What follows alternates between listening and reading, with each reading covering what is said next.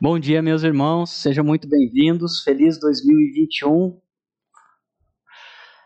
Esta é a classe de estudos avançados da nossa igreja. Graças a Deus viramos o ano, viramos o ano. Uh, neste ano, por decisão aqui da sala, né, não foi minha, nós estudaremos as Institutas da Religião Cristã, é uma obra-prima, um dos grandes clássicos aí da, do povo de Deus, da nossa fé uh, e amor em Jesus Cristo. E literalmente leremos o livro aqui, que é o que nós temos feito há alguns anos, é, escolher uma literatura clássica uh, que tente explicar a palavra de Deus para que nós possamos nos aperfeiçoar como crentes.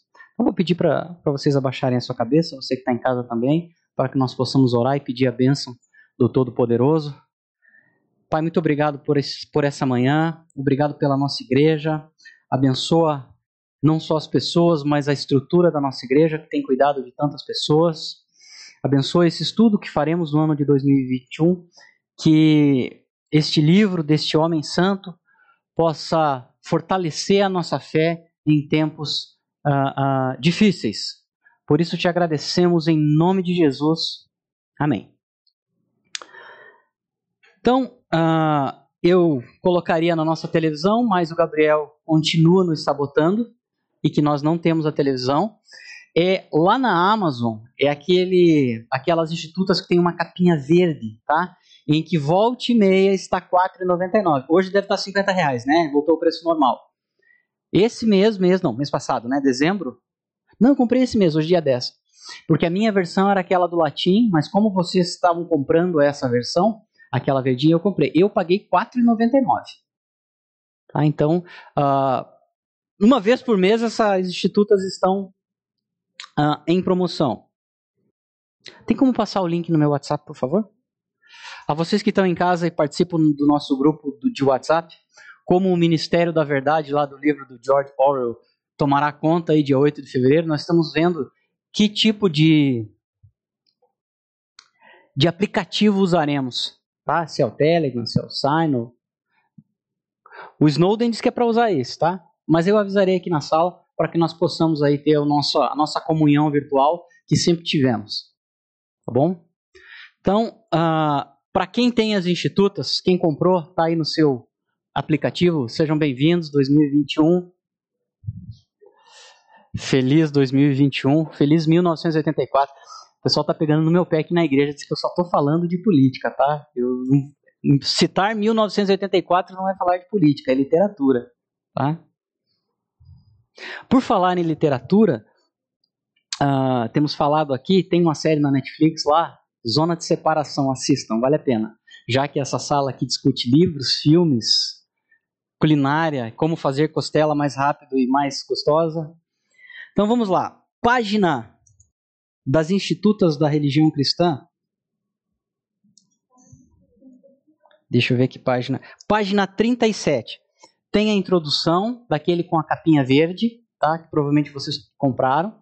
Tá? Todo mundo com o seu Kindle aqui, todo mundo pão duro na sala, né? O Kindle é muito mais barato, muito mais barato. Ai, que coisa linda. Deixa eu mostrar aqui. Até me emociono quando eu vejo isso aqui. Hã? Quanto? 40? Olha que coisa linda aqui, queridos. Isso aqui é, é, é como você, é, para quem assistiu, né? Aquela volta do Ayrton Senna que ele passou todo mundo na chuva, como o gol do Branco na Copa de 94, como o Guga em 97, tudo do século passado. Tá 40 reais, ok?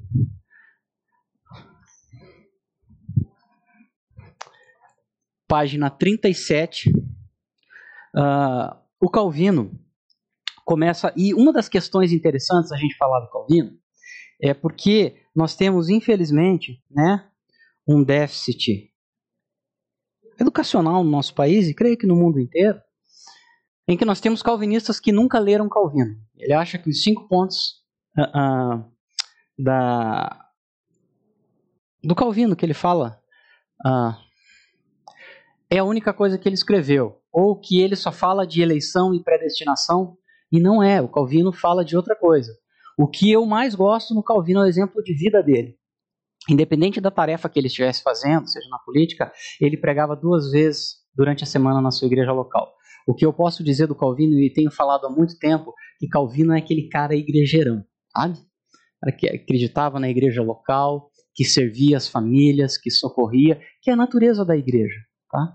Que creio que nós voltaremos, tá? Antes de fazer a introdução, tem muita gente preocupada, censura, as big techs estão controlando o mundo. Queridos, a igreja dos anos 80, de novo no século passado, não tinham super estrelas. Era um grupo de pessoas que conviviam, tá? Que jogavam bola junto, que iam para o acampamento junto, que dividiam as suas aflições juntos. É, era, era muito menos hollywoodiana a igreja, ok? Eu vivi isso, foi minha infância. Então o que acontece? Com essa censura, eu creio, né, uh, piamente, que isso vai fazer bem para a igreja de Jesus. Já que não vai ter tempo de ter uh, uh, uma carreira eclesiástica, fama, gente bacana, que é mais culto, que fala mais grego, que fala mais hebraico, a gente vai ter mais tempo para socorrer as famílias, para discipular, para conviver com os crentes. Creio eu, posso estar errado, tá bom? Então não se preocupem quanto a isso. Dito isso, página 37, o Calvino vai dizer o seguinte: da lei contendo uma explanação do decálogo. É o capítulo 1 das Institutas. E por que, que eu disse isso em relação à igreja e ao Calvino e tudo que está acontecendo no mundo? Porque a natureza da igreja é a comunhão. Se nós é, somos a igreja e não possuímos comunhão, é como você ser um surfista sem prancha, entendeu? Um skatista sem skate, ok? Então, igreja é comunhão. Aí nós temos a missão de evangelizar, etc, etc, etc. Só que para isso nós temos uma lei que foi revelada de Deus e que nós devemos seguir. Não é que nós podemos, é que nós devemos, ok? Eu creio que esse tempo de censura vai fortalecer o discipulado, vai fortalecer a igreja, por quê? Em sua maioria, os vigaristas, que são. Porque normalmente o, o camarada que é muito famoso em qualquer área, ele passou por processos muito complicados, tá bom? Eu digo muito famoso, muito amado pelo mundo, uh, normalmente é um vigarista, tá? Então, isso só vai fazer bem para a igreja, porque aquelas pessoas que não puderem ter fama na televisão, nas redes estão ali para servir ao próximo na sua igreja local, entende? Para servir a Deus. Eles estão lá com outro motivo. E aí vão todos embora, porque não serão mais famosos, porque estão em busca da fama, tá bom? Então, uh, creio eu, para mim, todo livro de teologia sistemática que você pega, uh, as coisas começam em Deus. Então, para mim, as institutas, elas tratam uh, o começo de todo o estudo cristão é saber quem é Deus e quem é você. Em minha humilde opinião, a partir da leitura de Calvino, ok, das institutas, esta é a origem de todas as heresias da história do mundo, ok? Se eu não tenho conhecimento de Deus e não tenho conhecimento sobre a, a, a natureza humana, vai acontecer o errado. Como é que eu posso afirmar isso? Tem um caso concreto para mostrar? O que, que acontece em Gênesis, capítulo 3? Deus falou X, ok? Aí vem a serpente e diz o seguinte: não, não é bem assim. Deus quis dizer outra coisa. Ou seja, a ausência ou a ignorância da natureza de Deus faz com que o homem peque.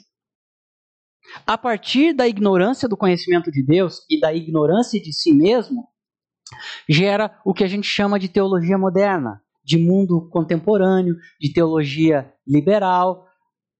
Do que? Você é alguém bacana, você é especial, faça um teste para você ver. E eu não, eu posso ser corrigido, tá? Você que está em casa pode mandar pelo pelo YouTube, pelo WhatsApp, você está errado. Mas não cite um caso concreto, tá? Por favor, não diga simplesmente, olha, não julgueis. Diga assim, olha, você está errado por isso. Eu estou aberto à correção de qualquer pessoa. Quando você pega, é, é vá no YouTube, nos canais, os pastores, né, em sua maioria os pregadores, eles estão no YouTube. Veja quanto por cento eles abrem a palavra de Deus e dizem assim diz o Senhor, e quanto tempo eles passam contando as bênçãos que Deus trouxe para eles, o que o torna mais especial do que os seus ouvintes. Faça isso em tempo. E faça o teste você mesmo. Porque essa pessoa, e talvez ela está enganada, notadamente os jovens, ela tem um, uma ignorância da natureza de Deus e uma ignorância de si mesmo. Porque se ele acha que é alguém mais especial que as outras pessoas, porque ele recebeu o chamado para pregar a palavra de Deus, ele não entendeu nada. Ele tem que voltar a algumas casas para ele ver na palavra de Deus uh, quem ele é. E nós estudaremos isso. Então, a primeira coisa, saber quem Deus é e saber quem você é. Por incrível que pareça, não há muito tempo, há 20 anos, 25 anos, uh, você era uh, estudava ali na classe de juniores e tal, de crianças, de que você era um pecador. E era natural em muitos acampamentos dessa época, quando a pregação vinha forte, nós nos reunimos para chorar os nossos pecados. 13, 14 anos. Já pensaram se isso tem acontecido hoje? Verdadeiramente, você ter aquele teu amigo próximo que você olha, eu não consegui vencer isso aqui de novo, tem como você me ajudar? Ou seja, conhecimento de Deus e sua glória, conhecimento do ser humano e o coração pecaminoso. Ok? O coração pecaminoso. Tá bom? Então vamos lá para. Eu só queria dar um testemunho aqui. Eu falei do testemunho. Eu fui levar a mensagem na minha unidade militar. É, uma pessoa mais velha e uma pessoa que eu respeito muito disse para mim assim: ó, você tem que parar de citar a Bíblia. Quinta-feira você vai pregar, mas você tem que trazer algo do meu coração. Eu mostrei o texto que o coração é enganoso. Eu não posso fazer isso. Vou oferecer o que engano para as pessoas? Não posso fazer isso. Eu vou continuar lendo a Bíblia. Tá bom? Se você quiser, se não quiser, tá bom. Era a coordenadora da unidade lá. Ah, se você quiser, eu continuo. Se não, se tem certeza que você quer que eu dê o meu coração para essas pessoas, eu estou lutando com esse cara aqui desde manhã. E você quer que eu ofereça isso para eles? Seu amigo, o cavalo de Troia, né? o coração de Troia. Vou oferecer o pior que eu conheço, que eu tenho, para o meu próximo. Eu acho que isso não, não segue a lei de amar a Deus sobre todas as coisas e o próximo como a ti mesmo. Você quer mesmo que eu dê o meu coração para a pessoa? Você está desejando mal a todo mundo. Né? E isso ainda choca algumas pessoas né? Não, isso é radicalismo. Ler a Bíblia, ou, qual que é a moda 2020 agora? Citar o livro de Apocalipse e a teoria da conspiração. Já notaram?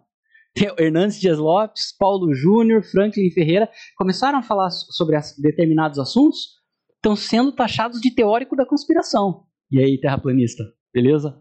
É brincadeira, não tem terraplanista aqui não. É que qualquer pessoa que não que se oponha ao establishment cultural é terraplanista. Nós temos até figurinhas, tá? Então vamos lá. O que, que o Calvino diz na página 37? Número 1. Quase toda a sã doutrina consiste nessas duas partes: o conhecimento de Deus e o conhecimento de nós mesmos. O que a Deus se refere, temos de aprender no que diremos aqui. Então a gente, nós vamos começar a ler textos bíblicos que falam quem é Deus, quem é Jesus Cristo, qual a sua natureza, total não, né? Aí que nós vamos começar a perceber que o conhecimento de Deus não depende da nossa vontade, e sim uh, da vontade de Deus em decidir até qual ponto nós podemos conhecê-lo. Nós, seres finitos, não temos como conhecer um Deus infinito, nem no céu, senão ele deixa de ser Deus. Dada a nossa dificuldade, que nós estamos há dois mil anos debatendo vários assuntos e não temos solução. Né? É, eu coloquei um negócio do Leandro Lima, né? essa semana, e eu fui aluno dele, então não tem como, ele influenciou há uma década da minha vida. Aí você falou, ô milenista, eu falei, eu sou 30% milenista. Eu só não sou mais porque eu não consigo conceber que Satanás está preso. Ok? A, a, nossa natureza é tão falha até de, a, a, de interpretação que nós temos pessoas piedosas que são calvinistas, arminianos, pré-milenistas, amilenistas, uh, e não sei o que lá, e istas e istas, todas pessoas piedosas. O Spurgeon é dispensacionalista. Você vai achar que o Spurgeon não tinha conhecimento da Bíblia? Ou que ele é alguém que não estudou? Ou alguém que tem a capacidade cognitiva menor? O Spurgeon? Ok? Então, o que significa? Tá? E depois que você faz 30 anos, vocês não têm ainda, alguns aqui, o pessoal que está na faculdade, você descobre que algumas coisas você não vai resolver na sua vida. Você vai colocar lá no pé da cruz. Você vai jogar lá. Não vai resolver. Eu estava tão angustiado, um irmão mais velho falou para mim assim: Cara, você não vai entrar na mente de Deus. Porque a partir do momento que você tiver essa resposta, ou você entrar na mente de Deus, ele deixa de ser Deus. Se coloque no teu lugar. Você já estudou tanta coisa e não aprendeu o básico. Lágrimas. Jafas da Amazônia. A verdade, quem gosta de você fala a verdade. Ok? Não tem como resolver. Obviamente que o pessoal que convive comigo há 10 anos, eu tinha certezas absolutas de Romanos 9, poderia vencer qualquer pessoa num debate razoável e justo. É? E aí a, as minhas bases absolutas elas foram é, sendo infiltradas durante todo esse tempo em que eu não. É, o Leandro Lima fala disso, né? Eu, apesar de eu achar que esta teologia ela é a mais ajustada, eu não estou acorrentado nela, né? O calvinista que aceita Hebreus 6 do jeito que ele é, é que é o pior texto, eu acho. Segundo Tessalonicenses 2, simplesmente porque eu não tenho a revelação total eu não terei, e Deus não quis que nenhum de nós tivéssemos. Né? Eu brinco, o pessoal fala do Marcos Granconato, meu Deus, ele é dispensacionalista, é o espinho na carne dele, Deus está tratando ele. Tá? Ele tem que ter falhas. Leandro Lima, né? O, o cara que mais estudou escatologia no nosso país, ele é milenista. Essa é a graça que Deus está dando para ele. Ele tem que estar tá errado em alguma coisa. Ok? Então vamos lá. Para mantermos uma fé sólida, olha só como a teologia é importante. Quando alguém fala, não, mas isso é demais, é a Bíblia. Olha o que o Calvino vai dizer. Para mantermos uma fé sólida, em primeiro lugar, temos que reter na mente que Deus é, primeiro, sabedoria. Nós falamos isso lá no ano passado, quando utilizamos os textos mais difíceis da Bíblia. Essa sala tem uma mania terrível de vocês escolherem, né? Eu não escolho nada aqui. Que livros nós vamos estudar? Então, a gente pega um livro e estuda o livro inteiro. É terrível essa sala. Quando nós vamos fazer qualquer interpretação, mesmo as interpretações difíceis, eu tenho que saber primeiramente que Deus é bom, que Ele é justo, que Ele é misericordioso e que Ele está fazendo as coisas para o meu bem. A partir dessa verdade absoluta, eu vou pegar todos os outros textos.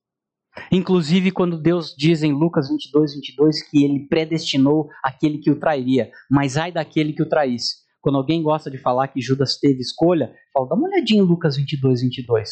Um dos textos mais difíceis da Bíblia, em minha opinião. Agora, eu sei que Deus é justo, bom, perfeito. Por exemplo, se você está em dúvida é, se a eleição, o arbítrio, qual é maior, etc, etc, etc, e você está preocupado com a sua mãe, que não é crente, e que já teve acesso ao evangelho, e que você falou milhões de vezes para ela, e ela não quer em vez de você ficar preocupado se Deus está sendo justo em não predestinar sua mãe, por que você não tem certeza que Deus é justo, bom e perfeito e a sua mãe, ela é simplesmente responsável por negar a Cristo? Porque você não sabe se a sua mãe é justa, porque isso não está na Bíblia.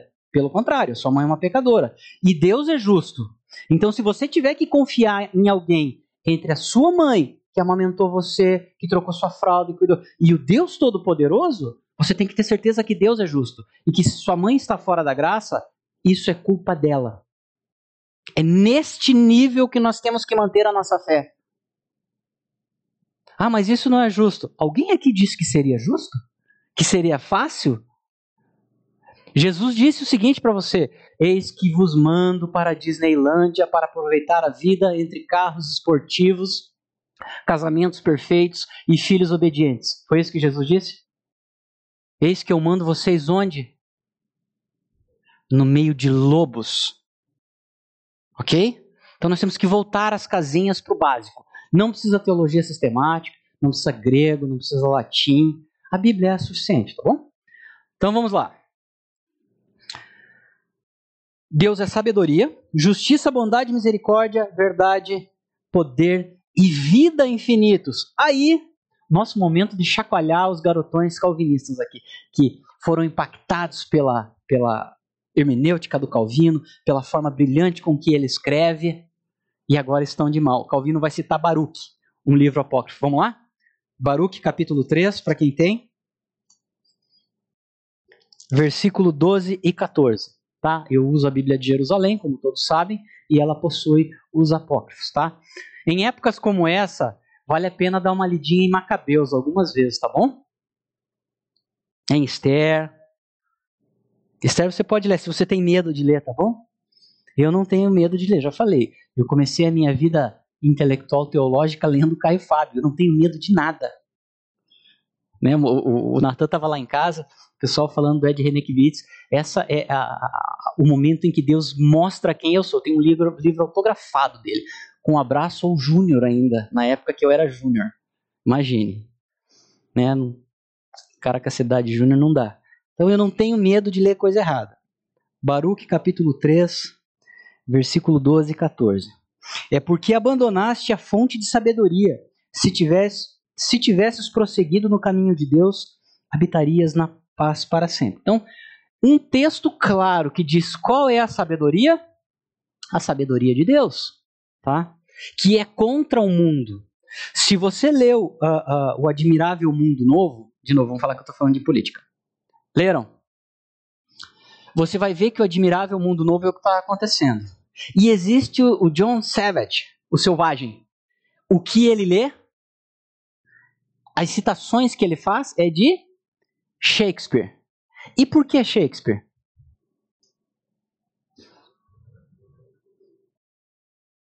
Ele tem um mínimo múltiplo comum com Machado de Assis.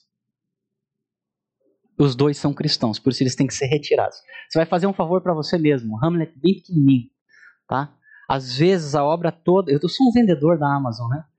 Toda a obra de Shakespeare de vez em quando tá 10 reais. Esse é para você ler para a vida. Ah, quando você lê Shakespeare, você vê que ele é encharcado de cristianismo. Ele cita em Hamlet, por exemplo, Adão, Jefté, a, a, a visão de mundo de Shakespeare, ela é a cristã, que vai se tornar com o tempo o quê? Selvageria. Tá bom? Selvageria. Continuando. Alguém pode abrir em Tiago 1,17? Para que nós possamos interagir. Quem for ler a Bíblia pode tirar a focinheira, tá? O jugo.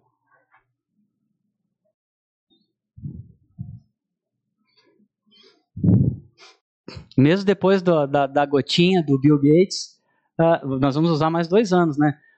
Tem dois estudantes de medicina na sala, eles são o nosso alvo preferido. Pelo, pelo menos dois, né? Pelo menos dois. São os nossos alvos. Eu não sei como é que eles continuam, devem ser eleitos. Para continuar naquele grupo ali, devem ser eleitos mesmo, hein? Aqueles que o Pai me der, estes de maneira nenhuma lançarei fora. Mesmo que fiquem nove anos na faculdade. Né? O Giovanni está fazendo doutorado ininterrupto, fez a graduação, mestrado, doutorado. Ele é está em casa, né? Ele é o nosso herói. Continua crente depois de tanto tempo. Quem achou pode ler, por favor?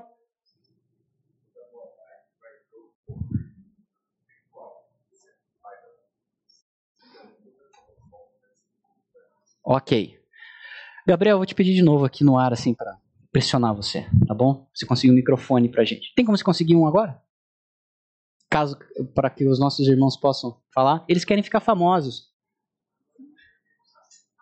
E tá acabando. Essa plataforma não vai deixar a gente falar do evangelho mais. Eles têm que ter o direito deles. Então, o que, que acontece? Tudo que é bom, é isso que diz Tiago capítulo 1, ele vem de onde? De Deus. Então, até aquela obra que você acha que é bacaninha, que você está fazendo, ela não tem a origem em você mesmo. Ela tem a origem em Deus. E aí o apóstolo Paulo vai dizer o seguinte: tudo que é bom, tudo que é puro, tudo que é justo, tudo que é honesto, buscar essas coisas. Ok? Então a intenção tem muito a ver com isso também. Então, tudo que é bom, teologia reformada, Deus criou tudo isso aqui perfeito. O pecado original estragou. Então, até na música secular, tem aquilo que nós chamamos de graça comum. Ok? Por exemplo, uh, uma árvore será salva? Pergunta difícil. Os cães, os gatinhos, o seu pet lá na sua casa, será salvo? Só uma pergunta, tá? Se você citar Isaías 11, ok. Tá? Isso é uma defesa do, dos amilenistas, tá? Isaías capítulo 11 em que ah, haverá um bebê pequeno, e detalhe, é no novo céu e na nova terra, onde o bebê colocará a mão dentro da, de um buraco e a víbora não pegar, e o leão andará com o cordeiro e ninguém fará mal a, a ninguém. Então, assim, essa é só uma pergunta. Uma árvore, não, é uma graça comum. A árvore é uma coisa maravilhosa. Nós vemos árvores aqui, o céu. Essa é uma graça comum. O mar, uma cachoeira, uma floresta, um pássaro cantando de manhã para quem gosta. Eu acho fantástico. Quando, porque eu já moro num lugar onde não tem árvore, não tem nada, é só prédio, todo mundo cinza. Aí de vez em quando, quando eu saio desse ambiente aqui, você está amanhecendo em qualquer local, você ouve os pássaros. Que coisa maravilhosa. É, nós estamos todos enjaulados hoje. Ok? Então, tudo que é bom, ele vem unicamente de Deus. E todas essas coisas, onde quer que sejam notadas, procedem dele. Provérbios capítulo 16. Vamos lá?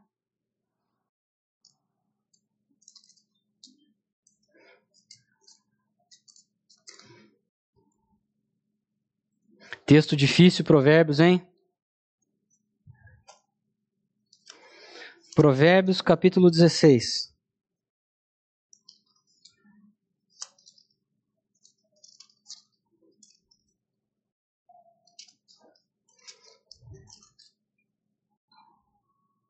Eu vou ler para vocês aqui, para que as pessoas vejam em casa. O pessoal que quer que eu leve o meu coração numa mensagem. Versículo 4. Ao homem os projetos do coração de Yahvé vem ali a resposta da língua. Ou seja, por mais que você tenha os projetos, a resposta vem de Deus. Todos os homens, todos os caminhos do homem são puros aos seus olhos, mas o Senhor pesa os espíritos. Recomendo o Senhor as tuas obras e os seus projetos se realizarão. Olha só que coisa interessante aqui. Apesar de nós falarmos tantas coisas, aqui na Bíblia as pessoas tendem a ir para um lado ou para o outro, né? Não é porque a sua vida não será fácil, que não, a teologia da prosperidade está errada, está caindo de moda. Hoje é teologia liberal, né? Que Deus não sabe o futuro e essas coisas. Mas olha só que legal. Confie, né? A, a, a Deus, as suas obras, os seus projetos se realizarão. Isso aqui é bênção. É justo você pedir a Deus por uh, um trabalho bom, uh, por, por comprar um imóvel que você gostaria, sei lá, comprar um carro. É justo, ok? Isso não pode ser o centro, mas isso está na Bíblia, tá bom? Versículo 4. E Yahvé faz tudo em vista de um fim, até o ímpio para o dia da desgraça. Texto difícil, né? Vamos ver o que diz o comentário da Bíblia de Jerusalém aqui? O mal foi criado para manifestar, no dia da sua desgraça, a justiça divina.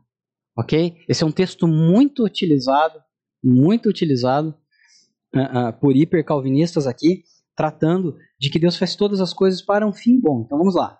Abominação para o Senhor, coração altivo certamente não ficará impune.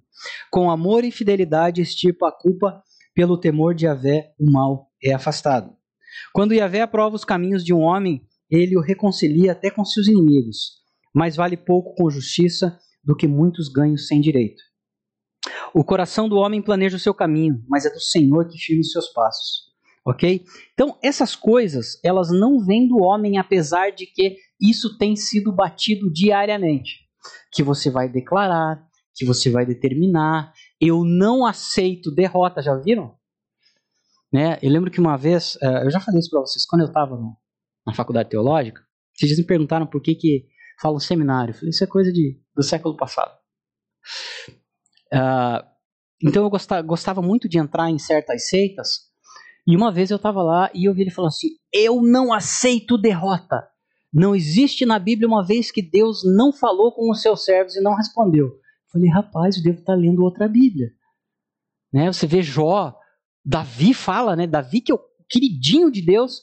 Deus, por que não responde? O meu travesseiro está encharcado de lágrimas e você não responde. Por quê? Porque tem uma visão errada de Deus e de si mesmo. Ok? A finalidade da criação de Deus, de toda a criação, é exaltar e glorificar a Deus. E não o inverso. E quando você fala isso, você choca. O Paul Washer fala, né? Que se ele for na maioria das igrejas, notadamente entre jovens, que se ele ficar conversando meia hora com aquela pessoa, ela vai descobrir que ela está servindo e adorando outro Deus e não o Deus da Bíblia. Obviamente, o Paul Washer ele é muito incisivo. É, mas é, faz parte da caixa de ferramenta de Deus. O Paul Washer, Paulo Júnior, esses caras são martelo. Aí tem alicate, chave de fenda. Alguém tem que ser o um martelo. Né? E nós já identificamos quem é. tá bom? Em segundo lugar, todas as coisas no céu e na terra foram criadas para a glória de Deus. Quando nós entendemos que fomos feitos para a glória de Deus, até a nossa luta contra o pecado se fortalece. Porque no momento em que você estiver em xeque para pecar e não pecar, e você lembrar que você deve glorificar a Deus com a sua vida, você pode até pecar, mas você não vai pecar em paz. Você vai lutar contra o pecado, ok? Que não é fácil, é difícil. Se contaram isso para você, também mentiram para você. Tá, mentiram para você sobre o desarmamento, que é um bom livro. Mentiram para você sobre o pecado. Mentiram para você sobre a santidade. Mentiram para você que a vida cristã é assim, uma ascendência total e não um gráfico da bolsa de valores em época de pandemia, tá? Que é assim, ok? Então vamos lá. Salmo 148.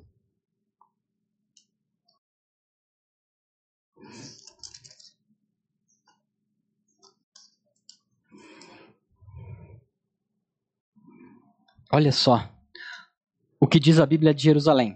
O louvor cósmico. Cósmico. Louvai a Yahvé no céu, louvai nas alturas. Louvai todos os seus anjos, louvai seus exércitos todos. Louvai o sol e lua. Não é para louvai, não, a, a, o sol e a lua, é para que o sol e a lua louvem a Deus, ok? Tá, a gente tem que falar aqui porque a gente sabe que o negócio é difícil tá? Louvai astros todos de luz, louvai céus dos céus. Olha o livro de Enoque aqui. O que é céus dos céus? Hum?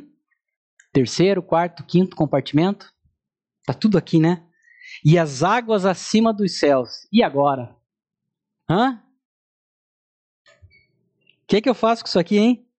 Louvem o nome de Yahvé, pois ele mandou e foram criados fixou-os eternamente para sempre. Deu-lhes uma lei que jamais passará. Louvai a Yahvé na terra, monstros marinhos e abismos todos. Tem monstro marinho aqui, hein? Ó, o Lago Ness aqui.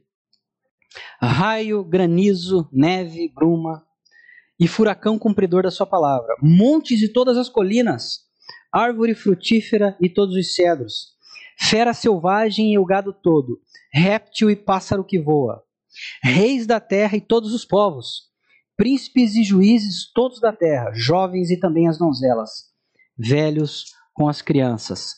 Louvem o nome do Senhor, é o único nome sublime. Sua majestade vai além da terra e do céu, e ele reforça o vigor do seu povo, orgulho de todos os seus fiéis, dos israelitas, seu povo íntimo. Aleluia. Uh, o Paulo Júnior, eu estava assistindo uma pregação essa semana, eu insisto em ficar ouvindo esses radicais. Ele falou que a nova modalidade é crente com medo da morte. Como assim? Nós não vimos quem é o Deus da Bíblia? Crente com medo de controles totalitários que certamente virão? E qual é o nosso papel nisso? Bem-aventurados os covardes que ficam com medo em casa, é isso? Deus salvará os covardes, os mornos serão bem-aventurados. É isso que está na Bíblia? Os idólatras serão salvos. Deus deu o espírito de covardia para que você fique em casa com medo. É isso? Não, é o contrário. Diga, Manuel. Ser fiel até a morte e dar-te-ei a coroa da vida. O que? Aí tem duas interpretações. O que é ser fiel até a morte? A primeira é ser fiel até o dia que você morrer. É não apostatar. Não é tão complicado quanto parece. Se você for viver 90 anos e Deus te der essa graça, seja fiel até os 90 anos. E a interpretação mais radical, que é a do Leandro Lima, em tempos de pressão, seja fiel, mesmo que você corra risco de vida. As duas afirmações são verdadeiras. Seja fiel enquanto estiver vivo, e caso a sua vida corra perigo, vamos voltar para o livro de Daniel. É, não tenho como, né? Quando Sadraque, Mesaque e Abnego estavam indo para a fornalha, o que, que eles falaram para o rei? Calvino vai citar aqui. Aí tem gente que diz que o Calvino era milenista, né? A milenista não cita Daniel, tá bom? A milenista só tem Marcos 24, eh, Marcos 13 e Mateus 24. Vamos lá.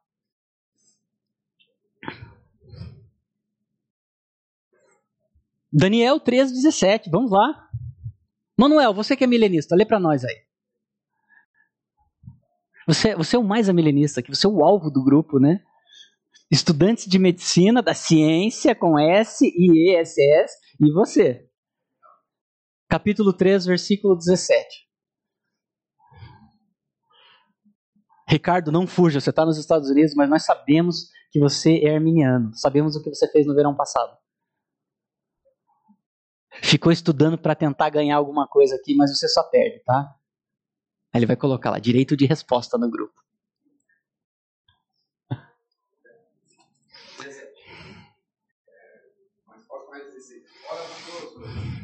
Nós não somos cautelosos, nessa questão. Se assim for, nosso Deus, a quem servimos, é capaz de nos livrar de nos livrar da tua mão. Imagine que você está indo para o campo de reeducação cultural que está tendo, já está tendo. Lá na China tem. Para que você deixe de radicalismos ou de folclore. Eu estou lendo.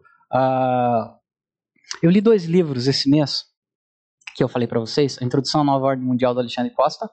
O foco é o cristianismo. E o livro do Wells, Nova Ordem Mundial, lá de escrito em 1940. O foco maior é o cristianismo, não tem nada a ver com política, é uma guerra espiritual.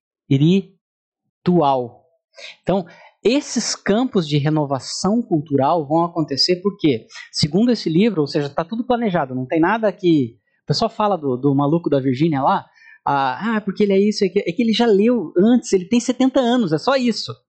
Mas ele leu. Aí eu estava lendo, e eu coloco lá no grupo de manhã, que é o meu horário de estudo, né? Eu acordo bem cedo, e por isso que eu coloco os textos lá ah, haverá esse campo de reeducação de pessoas muito radicais, de terroristas e tal. Você tem que ser fiel até nesse momento. A hora que você for preso, você vai dizer assim: Eu não tenho medo de você, porque o Deus Todo-Poderoso, se Ele não me livrar, a minha alma está salva. Ele me ensinou que eu não devo ter medo de quem pode tirar a, a, a minha vida física, mas a eterna.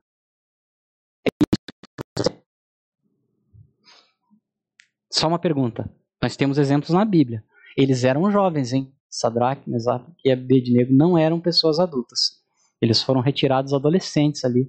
A palavra adolescente não existia, né? Isso é uma modalidade nova. Então, eles desafiaram. Jesus fala isso para Pilatos. Não é isso que ele fala? Não é você que está me mandando ir para lá. Se a autoridade de Deus não viesse para você, você não poderia estar fazendo nada aqui. Ok? Então nós temos um Deus que está acima de todas essas coisas. E para isso, servi-lo tão somente em razão da sua própria natureza. Então por que, que nós devemos glorificar e honrar a Deus? Porque ele é digno de toda a glória. Não é porque ele é legalzinho, ou porque ele me abençoou com um emprego, ou porque ele morreu na cruz por mim. Ele fez isso em amor. Mas a natureza, a, a, a Matrix, né? O propósito quando você assiste Matrix, tem várias cenas, né? E o Morfeu, é um maluco, que ele acredita no escolhido e tal, e todo mundo acha que ele é terraplanista lá e tal. Toda vez que alguém pergunta, por que você está aqui? Porque eu tenho um propósito. Lembro que no 2 o chaveiro morre e ele falou assim, mas esse era meu propósito, eu estou aqui para fazer o que eu estou aqui para fazer. A pergunta que eu faço para você, né, se você não assistiu, estude Matrix os três, durante um tempo. O que eles falam é de propósito, qual é o propósito da sua vida? Essa é a pergunta. De novo, o, o, o astrólogo da Virgínia, no, no livro Mínimo, para mim uma das coisas mais interessantes, ele diz o seguinte: quando perguntam para você se você está fazendo isso por dinheiro ou porque você gosta, é porque tiraram a, a vocação. É, o maluco da Virgínia fala isso, por exemplo. Por que você faz o que você faz? A resposta de um crente deveria ser: é porque eu fui chamado por Deus para ser engenheiro, para ser médico, para ser jogador de futebol, para ser ministro do evangelho, para ser militar, para ser torneiro mecânico, para ser eletricista. Deus me chamou para essa tarefa e eu estou aqui felizmente fazendo isso. Quando retiraram essa questão da sua vocação, é porque o que eles estão fazendo lá, no, querendo fazer no Admirável Mundo Novo, transformar você num selvagem, para tirar o cristianismo, tá? Tirar o cristianismo de todas as formas. Por que você faz isso? Porque você gosta? Não, porque eu fui chamado para isso. Eu tenho um propósito maior, eterno, que me faz gostar disso aqui. Eu falo daquele maluco, né, dos meus amigos. Só tem gente normal. Não tinha alemão na família, o cara decidiu com 12, 13 anos que ele queria estudar alemão, ele era apaixonado pela Alemanha. O que aconteceu com esse cara no futuro? Missionário na Alemanha. Aquele que amava o futebol, missionário, trabalha lá. Alguns que nós conhecemos, né? A gente sabe que o futebol é uma carreira, uh, uh, é o vestibular mais difícil do mundo, né? Não deram certo como jogadores. Só que esse não era a finalidade deles. Eles trabalham com atletas hoje. Eles entenderam o mundo uh, e depois de um tempo de sofrimento muito grande, de que Deus não respondeu, de que ele não teve oportunidade, é que ele estava com um propósito errado. Ele achava que ele estava ali para ser jogador de futebol, mas Deus tinha enviado ele ali para salvar outras pessoas, que é um propósito muito maior, mas o nosso coração é enganoso. Essa é a grande realidade. Né? Uma das pregações 2002 nós fomos campeões do mundo, né? Foi 2006 que a gente perdeu da Copa do Mundo de futebol. Uma das pregações mais. Eu tenho pregações que eu não esqueço, obviamente. Esses dias eu falei no meu trabalho. Ah, eu li esse livro na sexta série. O pessoal me olhando assim. Falei, não, mas é que eu lembro que eu li esse livro na sexta série. Uma das pregações que eu lembro é do pastor Anselmo aqui da nossa igreja, que ele ganhou em 2002. E Deus tinha falado. Eu gosto de repetir isso, tá?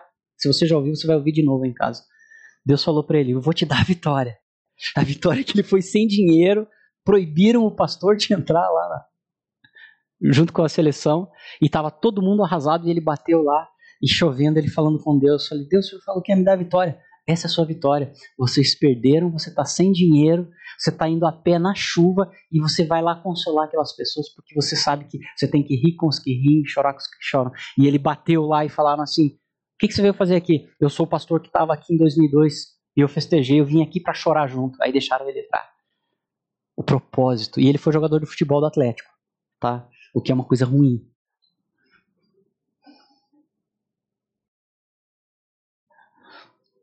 Tá bom? Pregações que eu lembro uh, uh, e que me fez ter essa perspectiva, obviamente.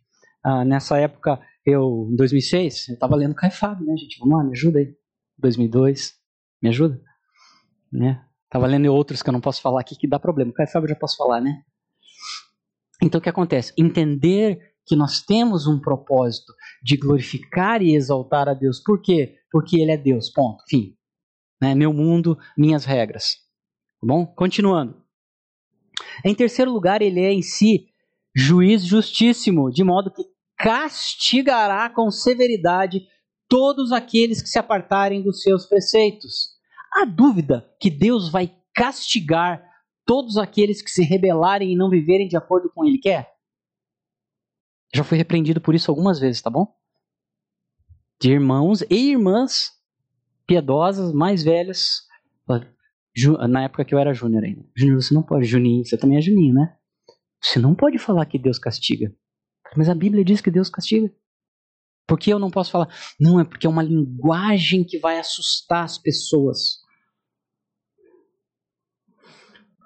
Deus castigará com severidade todos os que não querem ser submissos à sua vontade, os que pensam, dizem ou fazem aquelas coisas que não visam a glória de Deus. Lembra que ano passado, já que estou sendo culpado de falar de política, existem homens que estão tramando para escravizar o mundo. O que, que Deus vai fazer com essas pessoas? o que ele fez com todos os outros? Ah, mas Deus demorou um pouco. Não demorou? Às vezes Deus, a gente acha que Deus deveria achar, agir mais rápido. Você já não achou isso na sua vida alguma vez? Deus, está demorando. Teu relógio está errado. Ajuste o seu relógio com o meu, Deus. Hã? Ou seja, a fonte de erro primário de entendimento de Deus é não saber quem Ele é e não saber quem você é. Você não está aqui para resolver os seus problemas. Você está aqui para glorificar a Deus apesar dos seus problemas. Quando entendemos isso, até o nível de ansiedade, de sofrimento começa a diminuir. Porque você para de ter expectativas que não são para sua vida. Isso não quer dizer que você não vai trabalhar, não vai estudar, não vai ter sucesso onde você quiser, se você se esforçar, que você vai ser feliz. Não é disso que eu estou falando. Estou falando que estas coisas não são o propósito da sua vida. O propósito da sua vida é glorificar a Deus com, a com os seus atos todos os dias, ok? Alguém pode abrir em Salmos capítulo 7, do versículo 9 ao 17, por favor?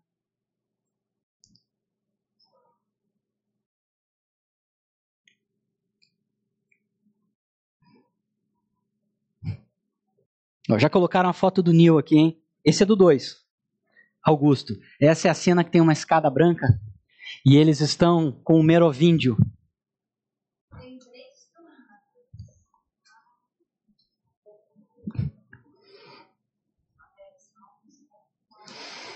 Quem achou pode ler. Vou pedir que fale pausadamente em voz bem alta para que os nossos irmãos que estão em, quase em pecado estão em casa possam ouvir.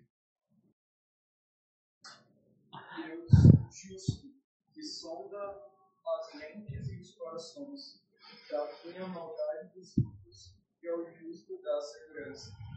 Meu escudo está nas mãos de Deus, que salva o reto do coração. Deus é um juiz justo, um Deus que não empresta cada uhum. Se o homem não se arrepende, Deus afia sua espada, arma o seu arco e vão com faz suas setas flechas flamejantes quem gera a maldade concebe o sofrimento e dá luz à destruição.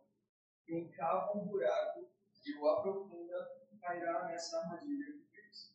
Sua maldade se voltará contra ele, sua violência cairá sobre a sua própria cabeça. Darei graças ao Senhor por sua justiça. Ao nome do Senhor, Altíssimo, cantarei então Deus está preparando, afiando, fazendo manutenção nas suas armas para punir todos os maus. Por que você em casa está preocupada com o que vai acontecer com o mundo? Se preocupe. Não se preocupe. Não tenhais medo de nada. Ok? Romanos capítulo 2, de 1 a 16. Outra pessoa pode ler, por favor? Não se preocupem com os homens maus. Faça aquilo que está na sua mão, como foi Davi, ok? Se Deus enviar você para a batalha, vá para a batalha. E a batalha é qualquer uma. Pode ser na área jurídica, médica, ou a gente estava uh, falando com um amigo que é médico, um dos, né? Estão exaustos. Tem gente atendendo 200, 250 pessoas por semana, dormindo 4 horas por dia, de março para cá. Tá bem tranquila a vida desse cara, né?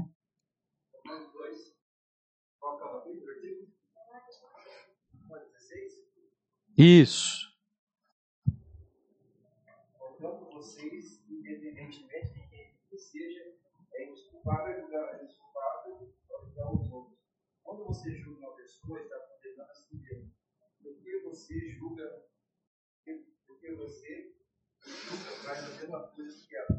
Só um adendo, só um pouquinho. Porque você que julga faz as mesmas coisas. Porque você pode julgar quando você não faz as mesmas coisas, ok? Parcialmente sobre o julgativo tais coisas. Você imagina que um simples homem que julga os outros por cometer essas coisas, apesar de ele mesmo adiantá-las, escapará do juízo de Deus? Ou talvez você despreze as riquezas, sua bondade, diligência e paciência, porque não percebe, por, por não perceber que a bondade de Deus tem intenção de fazer você abandonar seu pecado. Contudo, por causa da sua minúcia e do seu coração destinado, você está acumulando vida contra si mesmo para o dia da ira, quando o juiz de Deus for revelado. Porque você retribuirá cada um, e ele retribuirá cada um de acordo com seus atos. Aos que contudo, glória, honra, imortalidade, mediante perseverança nas suas obras, ele retribuirá com vida eterna. Mas os que são egoístas, obedecem à verdade, seguem mal, ele retribuirá isso. Até o 16. Obrigado. Então, lá. Em quarto lugar, ele é misericordioso. Eu estou lendo as institutas para você que está em casa. Aí. Nós vamos ler o livro com calma, com paciência, sem pressa esse ano, tá? Para que consigamos estudar durante um ano inteiro as institutas. Nós já ficamos aqui sete meses em Gênesis, né? Foi muito legal. Então vamos lá. Em quarto lugar, ele é misericordioso e manso. Lembrando que a palavra manso quer dizer controlado, tá? Recebe benignamente os pobres e miseráveis, que a sua clemência se refugiam, espiritualmente, tá? E a sua fidelidade se arrimam. Está, se pre... está preparado a perdoar e a condoer de quantos lhe rogam por perdão, querendo sempre socorrer e ajudar quem lhe implora o auxílio e guarda os que nele depositam toda a sua confiança. Então Deus é soberano, merece glória e ele é justo juiz. Só que juntamente com o justo juiz ele é misericordioso. Não é só um e nem só outro. Tá? Há quem acha que Deus é só juiz, só julgamento, só castigo. E há outros que dizem que Deus é só misericórdia. E não é. Tá? Ah, amor, essa é uma das frases aí que eu tenho usado há algum tempo, que causa certa. que fere algumas suscetibilidades, ok? O amor não é o único atributo de Deus. Eu não gostaria de falar isso, mas isso que é o necessário de falar agora. Porque todos os outros atributos de Deus uh, estão sendo esquecidos em detrimento do amor. Ok? Então Deus é amor, mas este não é o único atributo dele. Ok? Ele também é justiça, é castigo, ok? É correção. Então, uma pequena análise de quem é Deus, ok?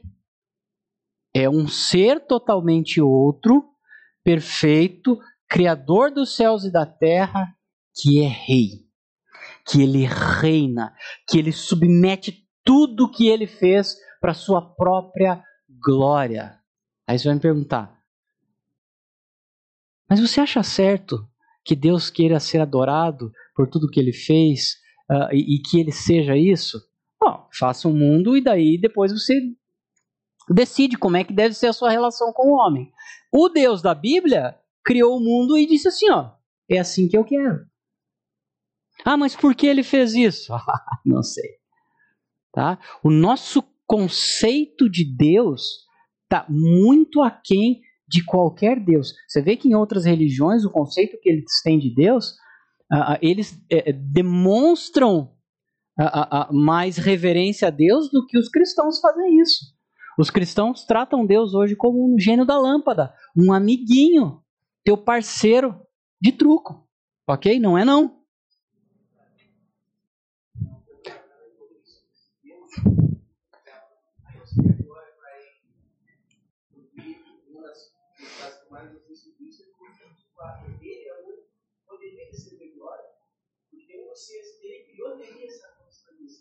Excelente.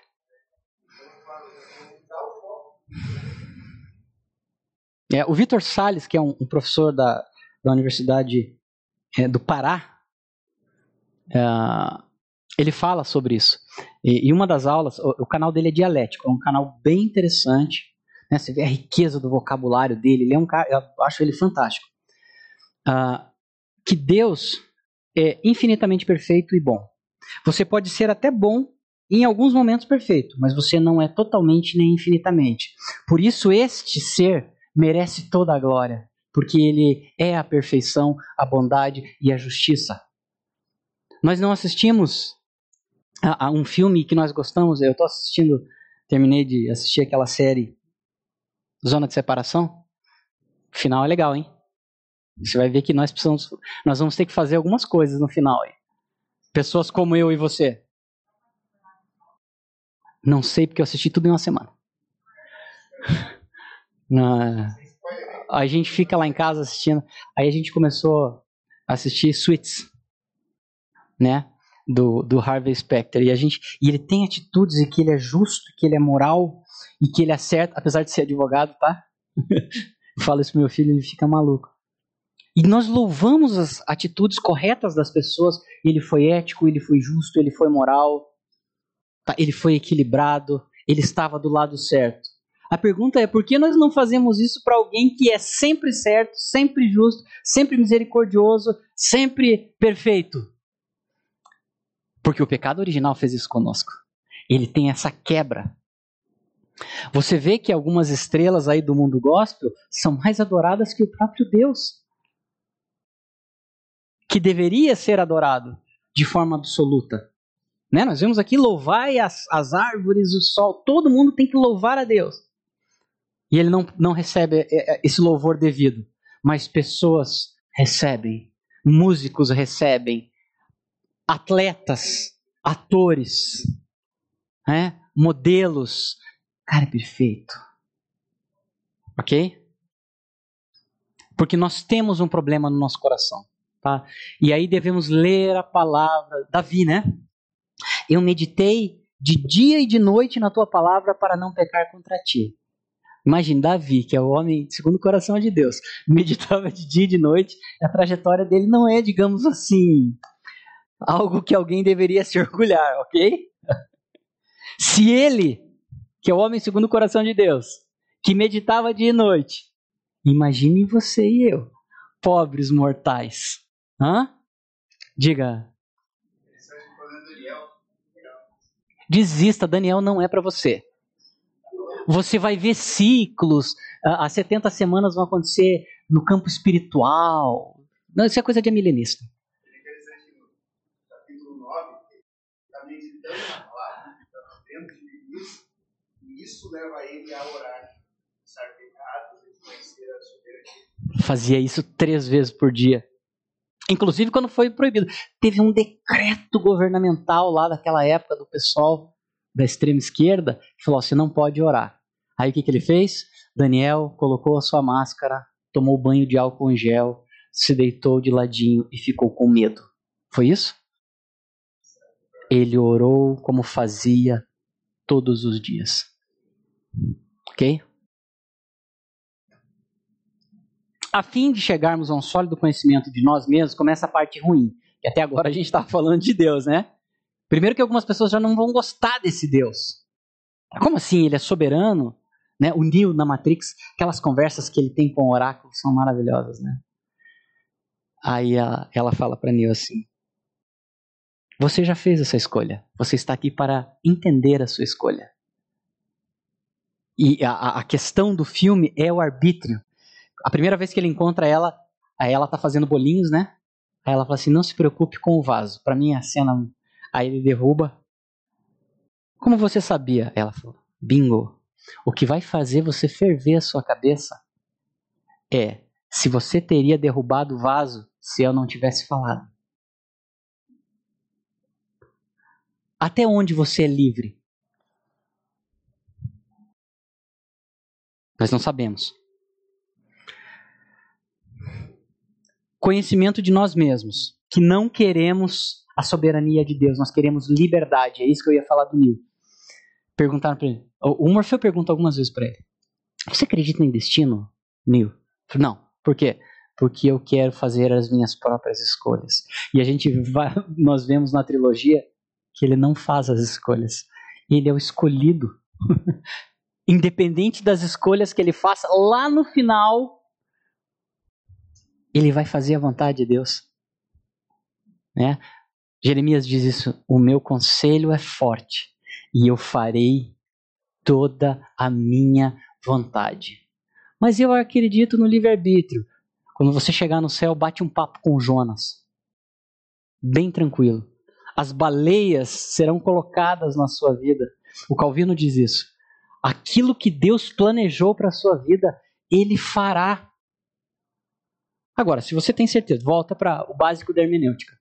Se Deus é bom, justo, perfeito e todas as coisas cooperam para o bem daqueles que amam a Cristo, os quais foram chamados com um propósito, quer dizer que inclusive as coisas ruins, né? Porque todas são todas, não só algumas coisas cooperam. Só as coisas boas cooperam para o bem daqueles que amam a Cristo. É isso que está na Bíblia?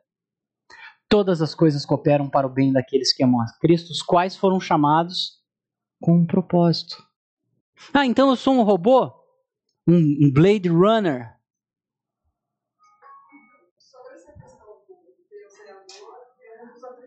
É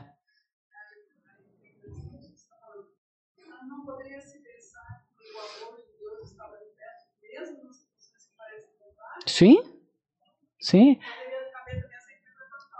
É aquilo que eu falo do ceifar, tá? O, o Lutero diz o seguinte, porque daí nós o problema é a decisão do pecado. Nós não sabemos como o pecado aconteceu. Onde aconteceu o primeiro pecado? No Éden? Não, no céu. Nós não sabemos como a Bíblia não trata como o primeiro pecado aconteceu. E aí por isso que nós temos essa briga de uh, decretos de Deus, vontade humana. Agostinho sai em defesa do seu Deus e diz que o culpado só pode ser Adão. E essa é a minha posição. Eu não tenho como atribuir um decreto de Deus que faça outras pessoas pecarem. Então eu entendo que o amor de Deus ele encobre todas essas coisas. Neste sentido, Lutero vai falar o quê? Que todas as coisas cooperam para o bem daqueles que amam a Cristo quando tem a ver com a sua salvação. Um exemplo. Aí eu vou usar o ceifar de novo. Você se afasta de Deus, né? Tá lá naqueles ambientes inóspitos e te oferecem cocaína. E você aceita aquilo ali. E você vira um dependente químico. Você arrebenta a sua família, os seus pais, os seus amigos, o seu caráter é modificado. Você vira um ladrão porque você começa a roubar a televisão na sua casa para comprar cocaína. E do nada você cai no Ceifar. Sabem o que é, né? O Instituto Ceifar. E lá você vai ter acesso à palavra de Deus. E você se converte genuinamente e tem a sua alma salva. Então, até aquela vez que você recebeu a cocaína, cooperou para que a sua alma fosse salva. Então, Deus fez você pecar daquela forma usar entorpecente? Não, mas ele utilizou o que estava disponível porque ele o amava. Ok? Aonde você vê isso? No filho pródigo. Ah, eu quero dinheiro. Isso significa outras coisas. Quando você pede a herança para o seu pai naquela época, é porque você está dizendo para ele que ele está morto. Ó, oh, você está morto, me dá o dinheiro que eu quero aproveitar agora. Ah, ele falou, pode ir. E o que, que acontece com o filho pródigo? O pródigo é gastador, tá? As pessoas imaginam que pródigo é aquele que está voltando. Não, pródigo é gastador. Ele foi lá, foi pro lixo do lixo do lixo do lixo. Ele falou, poxa, eu podia estar na casa do meu pai agora. A Bíblia fala que ele estava sempre olhando naquela direção para ver se o filho estava voltando. Todas aquelas coisas cooperaram para que o filho fizesse o quê? Voltasse para casa. Esse é o amor de Deus. Ok? Então eu concordo com isso. Tá bom? A fim de chegarmos a um sólido conhecimento de nós mesmos, em primeiro lugar, temos que lançar mão do fato de Adão, o pai de todos nós, foi criado em imagem e semelhança de Deus. Vamos lá, Gênesis capítulo 1, versículo 26 e 27. Manuel colocou o dialético aqui no nosso grupo. Você conhece ele também? Você faz parte do meu minha bolha, né? É incrível. Radicais. Depois das outras informações que você me deu da sua vida, eu fiquei mais angustiado ainda.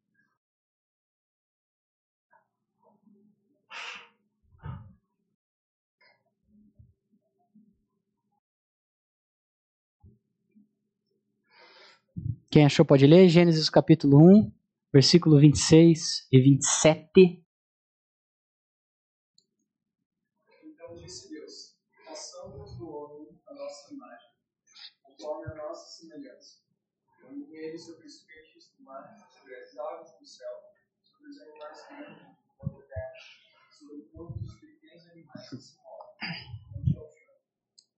Deus o homem a sua imagem, a imagem de Deus homem e mulher Esse é o versículo anti-Greenpeace, é, para você dominar sobre todos os animais.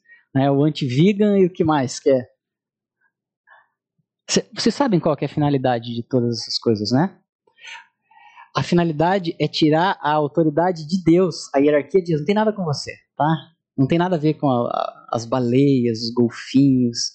Sabe por quê? Olha só, há um movimento de assassinato de bebês. Querem defender o golfinho, as tartarugas do projeto não sei das quantas, mas querem matar crianças. A questão é que quando você troca, tira a realidade que Deus colocou ali de uma relação hierárquica, é para tirar Deus. Onde acontece isso na Bíblia? Samuel era um grande líder, um homem piedoso, e aí ele dá uma reclamada com Deus. Ó oh, Deus, eles não querem mais a mim.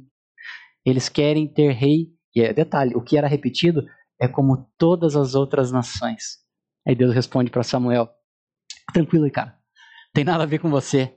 Eles não querem a mim. É a rebeldia do homem a Deus. Quando eu vejo certas figuras, principalmente na rua, em algum local, ah, se for muito jovem, obviamente, como vocês colocaram um vídeo lá essa semana, de, de, daquelas crianças se beijando, falei que Deus tenha misericórdia, estão sendo manipulados. Mas eu estou falando de adultos. Quando você vê em algumas situações, não somente a essa, aquilo ali declara em ações a rebeldia contra o Todo-Poderoso. Eles não querem ser contra o sistema, não querem ser contra a família, é contra Deus. A rebeldia do homem é contra Deus, não é contra a sua igreja legal, é, local ou o livrinho de evangelismo que você está dando para ele. A questão é que essas pessoas odeiam Deus. Ok? E isso vai se tornar com intensidade e frequência. Olha o que, que o Calvino vai dizer. Equivale dizer que nós, Adão, foi adornado com sabedoria, justiça, santidade e foi de tal modo unido a Deus por esses dons da graça de Deus que poderia ter vivido eternamente assim. Já pensaram nisso? É, falo dos outros, fico montando a historinha da sua vida. Eu peguei uma bactéria muito poderosa uma vez. Você vem da Amazônia, você pega as doenças tropicais lá, você fica um caco. Não tem jeito. Se ir para lá. E aí eu peguei uma bactéria e não saía, a medicação não saía. E aí fui fazer uma bateria de exames. A gente já tinha voltado da Amazônia, mas só se manifestou aqui. Eu comecei a me dar desconforto. Aí minha mulher perguntou para mim bem assim: Amor, por que, que você tá assim? Eu falei, amor, porque Adão tomou uma decisão. Eu sei que Adão tomou uma decisão que ele atrapalhou toda a nossa vida. É por isso que a gente fica doente. Se Adão não tivesse feito isso, ela Isso é hora de falar nessas coisas? Falei: É, agora é hora de falar nessas coisas. Adão fez isso. Nós estamos envelhecendo e morrendo porque Adão tomou uma decisão errada.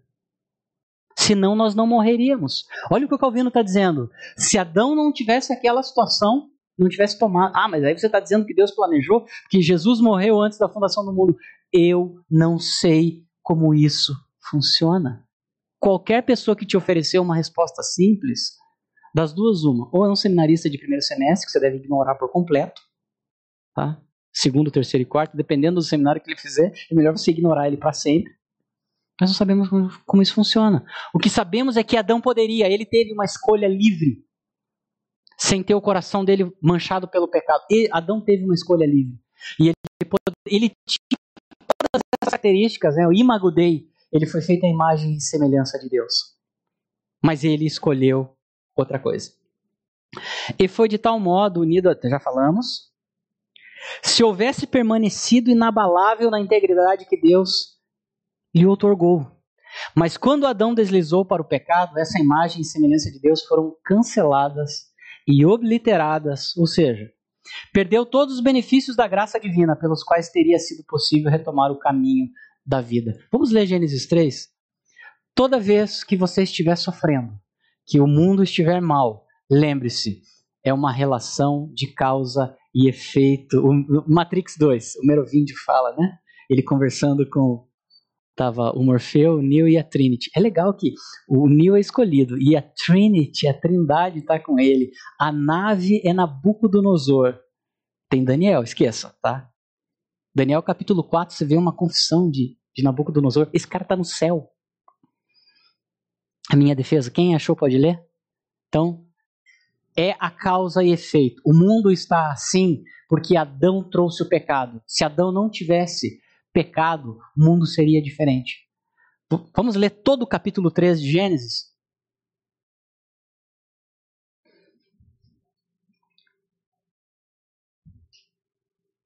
Ora, a, verdade, ora, a serpente era mais astuta do que a nossa covarde de Deus.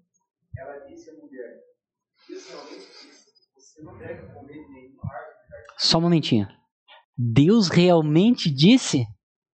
Olha só, será que é isso mesmo que está na Bíblia? O que quer dizer aquilo? Continue, por favor. A mulher respondeu à serpente: Nós podemos comer todos os frutos da árvore do jardim, mas acerca do fruto da árvore no meio do jardim, Deus disse: Você não deve comer dele nem tocá-lo, ou morrerá. A serpente disse à mulher: Não é verdade que você, não é verdade que vocês morrerão. Deus sabe que o dia que comeres dela, seus olhos serão abertos, e vocês serão como Deus, conhecedores do bem e do mal. Ao ver, ao, ao ver a mulher que a árvore era boa, boa para alimento, e aparência agradável e desejável para dar conhecimento, pegou um dos seus frutos e comeu. Também deu ao seu marido que estava com ela, e ele comeu. Então os olhos de ambos foram abertos, e eles perceberam que estavam nus. Por isso, costuraram folha de figueira para fazerem tantas para si. Eles ouviram a voz de Deus. Deus andando no jardim no momento da brisa da tarde. Por isso o homem e sua mulher se esconderam da presença de Deus entre as árvores do jardim. Deus chamou o homem. Onde você está? Ele respondeu. Ouvi tua voz no jardim e fiquei com medo, porque eu estava nu, ouvi se escondi. Ele disse, quem disse a você que estava nu? Você comeu da, você comeu da árvore da qual eu deveria não comer? Ou respondeu, a mulher que me desse para viver comigo, ela me deu fruto da árvore, eu comi. Deus disse à mulher, o que você fez? Tá dando risada, né? A serpente me enganou, por isso eu comi. Deus disse à serpente, por que fez isso? Você é a mais amaldiçoada de todo, todo gado dos animais selvagens. Rastejará sobre o teu ventre e comerá o pó Porém, a animosidade entre você e a mulher, entre seu descendente e descendente dela, ele ferirá sua cabeça, e você lhe ferirá o calcanhar. A mulher ele disse: Aumentarei muito a dor do seu parto. Você dará luz dará luz a filhos com dor. Seu desejo será para seu marido, mas ele a dominará. A Adão ele disse: Por ouvir sua mulher, por ouvir o que sua mulher disse e comer da árvore, acerca da qual eu ordenei, você não deve, não deve comer dela. O solo, o solo é amaldiçoado, você trabalhará tudo para comer e ele produzirá para você espinhos de carne. Você comerá as plantas do campo, comerá o pão com suor de sua, de sua até voltar ao solo, e foi tirado dele. E o pó dele você é ele o pó voltará. O homem chamou a mulher de Eva, você arranca todos os seres vivos. Deus fez roupa para roupa diferente para Adão e sua mulher e o vestiu. Deus disse: Vejam, o homem tornou-se como um de nós, conhecedor do bem e do mal. Por isso evitarei que eles tenham a mão e peguem também a, árvore, da vida, como viu para sempre. Então Deus o enviou para fora do jardim do Éden, para cultivar o solo onde foi tirado. Por isso ele expulsou o homem, pois com esse jardim do Éden, os para flamejante tiraram dois dias para guardar o da vida. Obrigado. Aí, olha só a, a, várias coisas que acontecem ali. Eles pecam, aí quando Deus cobra, o que, que ele faça? Adão passa a bola. Hã? Foi a mulher que você me deu. E ele culpa Deus ainda. Adão é um grande cara de pau. Detalhe: se você for ver ali no capítulo 2, Deus mandou ele guardar o jardim. Se ele tinha que guardar, vamos lá, o pessoal aí que está estudando para concurso. Eu tenho que guardar alguma coisa de algo, ok? É isso mesmo, pessoal que está estudando para concurso aí? Ah, aquele que é bom na sua no seu ofício será colocado perante os reis. Não é está na Bíblia? Esse é o meu versículo que eu defendo de quando o crente quer prestar concurso público. Se tinha que guardar de alguma coisa. E o que, que ele fez? Estava fazendo textão no Facebook. Em vez de trabalhar. Aí depois vem o trabalho. Você tem que trabalhar e lá você não vai se sentir feliz, realizado. Lá você vai se sustentar lá você vai suar, porque faz parte do seu castigo trabalhar. Tá? Eu sei que isso não, não será muito bem aceito aí por alguns homens, tá? Esses homens modernos que acham que trabalho é uma coisa ruim, que acham que tem que realizar seus sonhos lá. Não estou falando que isso não seja possível em Deus. Lemos Provérbios capítulo 16, mas as dores de parto e o trabalho pesado para o homem são estipulados em Gênesis capítulo 3. Ok? Vamos continuar? Então, olha só o que, que acontece em Gênesis capítulo 3. Há uma modificação do mundo que Deus criou. E a partir daquele momento começa a restauração até chegarmos na volta de Jesus Cristo.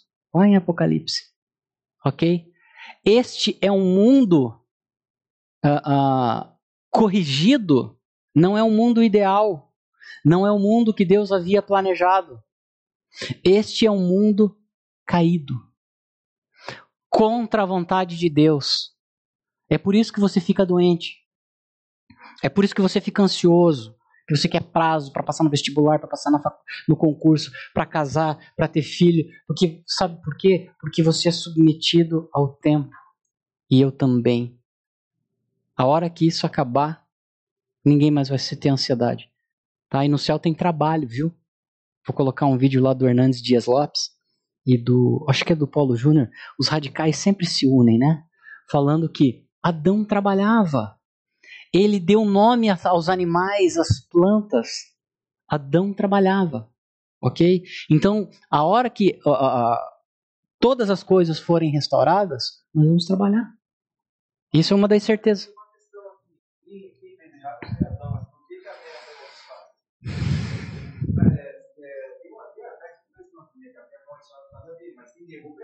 Ok, mas você não é amaldiçoado por causa de Adão?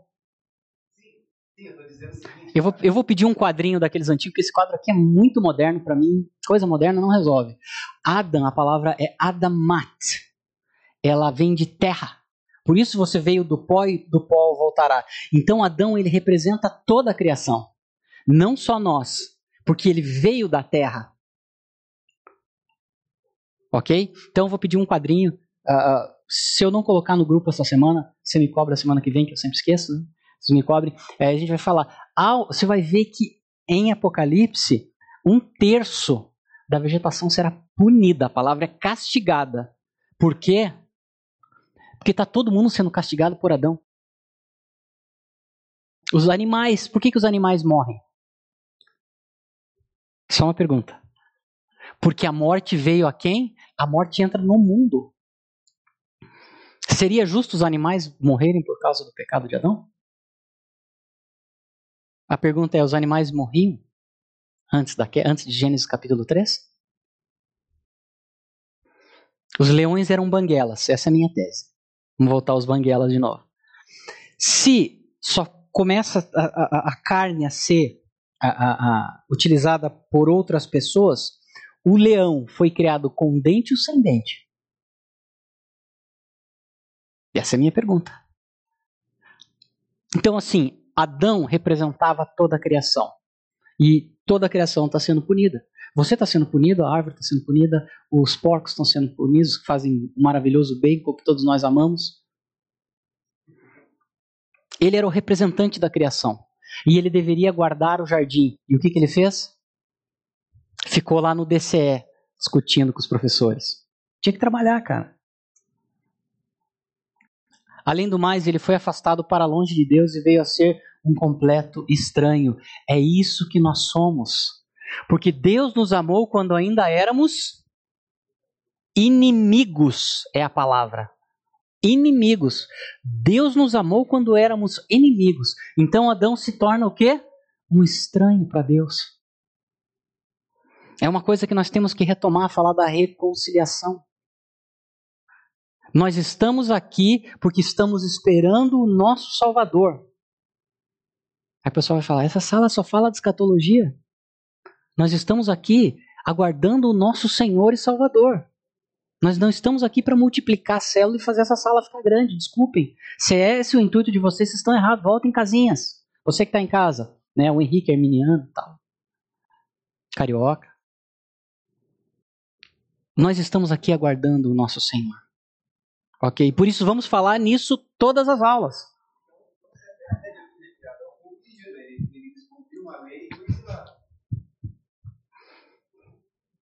Se tornou um estranho a Deus.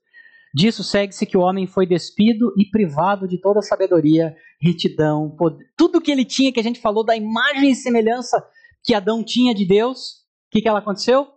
Ele perdeu tudo. Tudo. Aí o conceito de depravação total.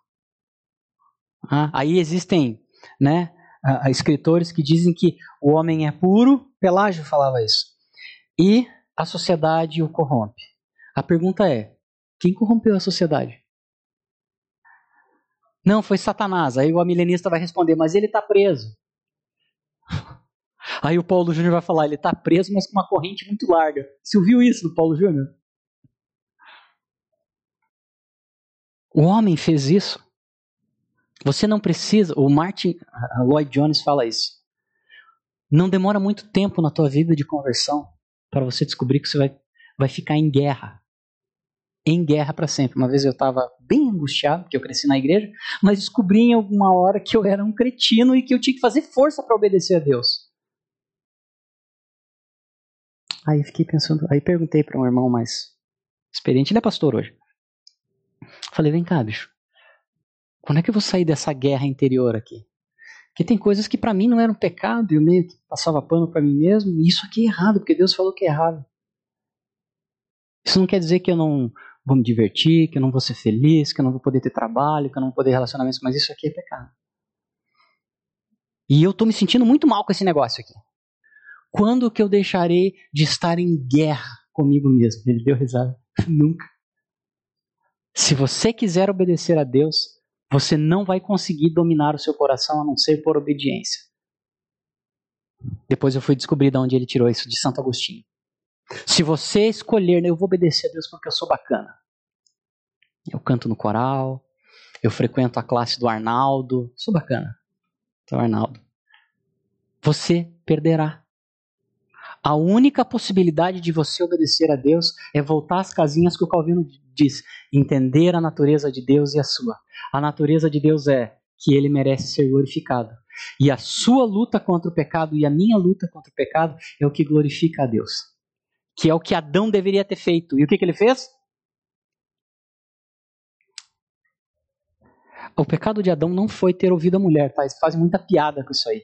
Foi não ter guardado o jardim porque era ele que deveria impedir da serpente chegar em Eva. Por que você faz, eu estou fazendo essa afirmação? Porque Deus não cobrou nada de Eva. Ele cobra de Adão. Então eu tenho um sistema hierárquico de serviço, tá? Não de ordem. o conceito de liderança está muito deturpado hoje, tá? A, a liderança de, de, de Adão seria que ele se doaria pelo jardim, que ele cuidaria do jardim, que ele protegeria o jardim e Eva. Mas o que ele estava fazendo nós não sabemos. Nós não sabemos. Né? Essa história sempre termina mal. A gente vê Davi, a Bíblia diz que ele se levanta à tarde e vai dar uma passeada na sacada. O que, que ele viu? Ele não sabia que aquele horário era o horário que só que os homens estavam fora da cidade e as mulheres estavam tomando sol de uma forma uh, uh, uh, in natura. Davi não sabia disso, né?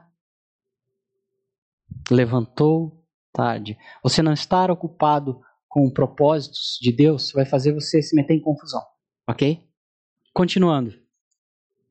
Em consequência, nada lhe foi deixado, salvo ignorância, iniquidade, impotência, morte e juízo.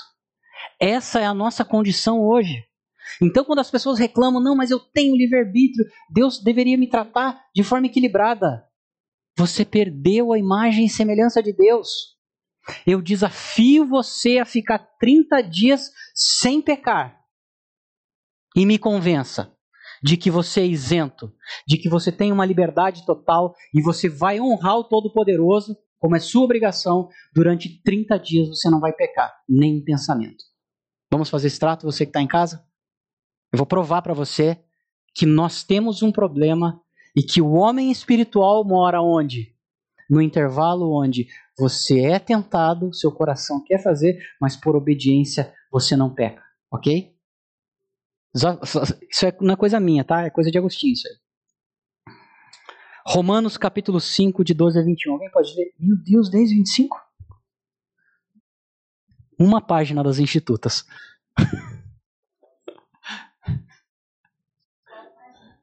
37 e 38. Nós estamos na 38 agora. Do Kindle, tá? Tá em que página no livro?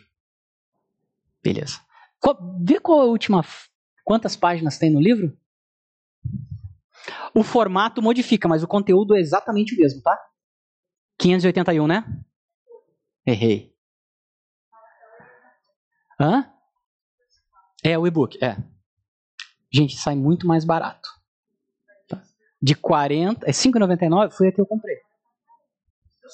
Eu paguei 5,99 também, porque a minha versão do latim tinha 800 páginas. Aí o que acontece? Como vocês quiseram comprar essa aí, eu comprei também. Podem ler, por favor? Romanos capítulo 5, de 12 a, 20, a 21. Portanto, como por um homem o pecado entrou no mundo e pelo pecado a morte, assim também porque até a lei do pecado, o pecado estava no pecado não é quando não há lei. No entanto, a morte reinou desde Adão até Moisés, até mesmo sobre aqueles que não tinham pecado, a semelhança da transgressão de Adão mas o dom gratuito não é como a transgressão.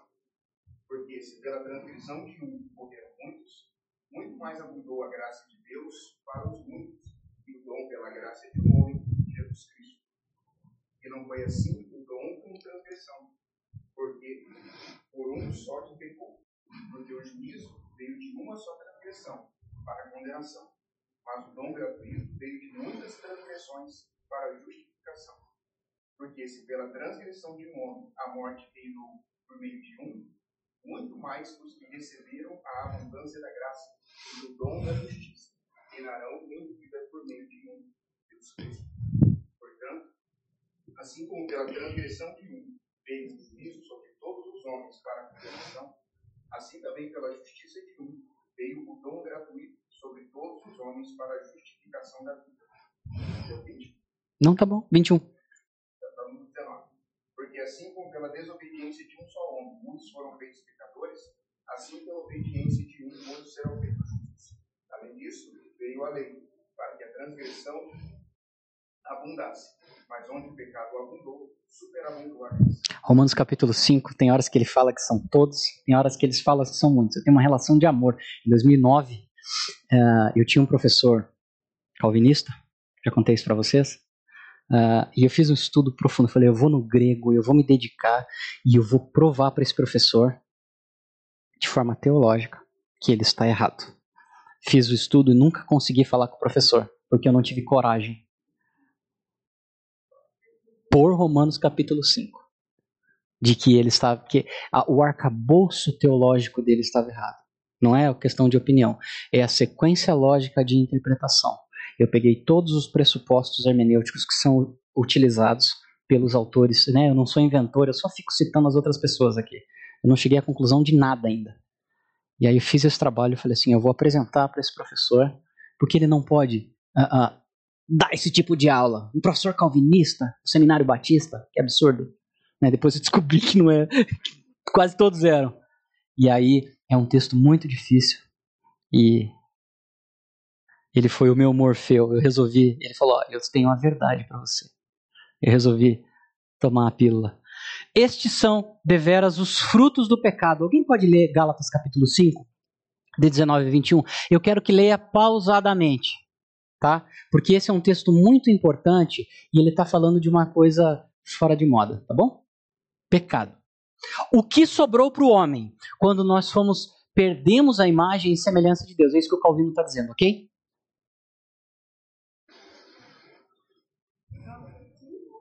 19, 20 e 21. Porque as obras da carne são é, manifestas, as quais são prostituição, empresa, lascívia, idolatria, feitiçarias, inimizades, cortinas, desmolações, vidas pelejos, discussões, heresias, invejas, coisas semelhantes a estas, acerca das quais declaram, como já antes disse, que os que cometem tais coisas não herdarão o reino de Deus. Não herdarão. Esse é o nosso inimigo. Esqueça aquele pessoal lá assim, ó, que quer dominar o mundo. Está preocupado com eles?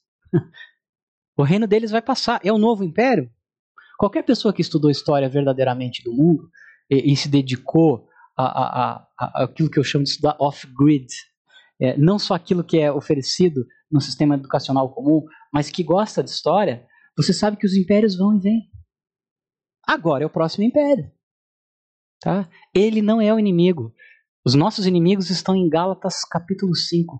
Porque aqueles que vivem nessas práticas não herdarão o reino dos céus. O apóstolo Paulo diz que se a nossa esperança é só aqui, nós somos os mais miseráveis. A nossa esperança está quando né, o versículo, capítulo Sabor de Mel de Apocalipse, capítulo 19. Quando Deus vier colocar todos os seus inimigos embaixo dos seus pés, Deus colocará todos esses falsos poderosos de joelhos e ele convidará as aves para comer o resto das carnes destes ímpios. Não tenham medo. Você voltou, quer dizer que estou sendo despejado. Vai abrir o alçapão aqui, né? Com jacarés venezuelanos famintos. Tá ok? Queridos, foi um prazer. Sejam muito bem-vindos todos que estão aqui. A sala está com mais pessoas do que eu imaginei. Você que está em casa também. Continuaremos se assim Deus permitir. Tá? Tenham uma excelente semana. Deus abençoe e meditem nas institutas para glorificar a Deus. Até semana que vem. Tchau, tchau. Deus abençoe.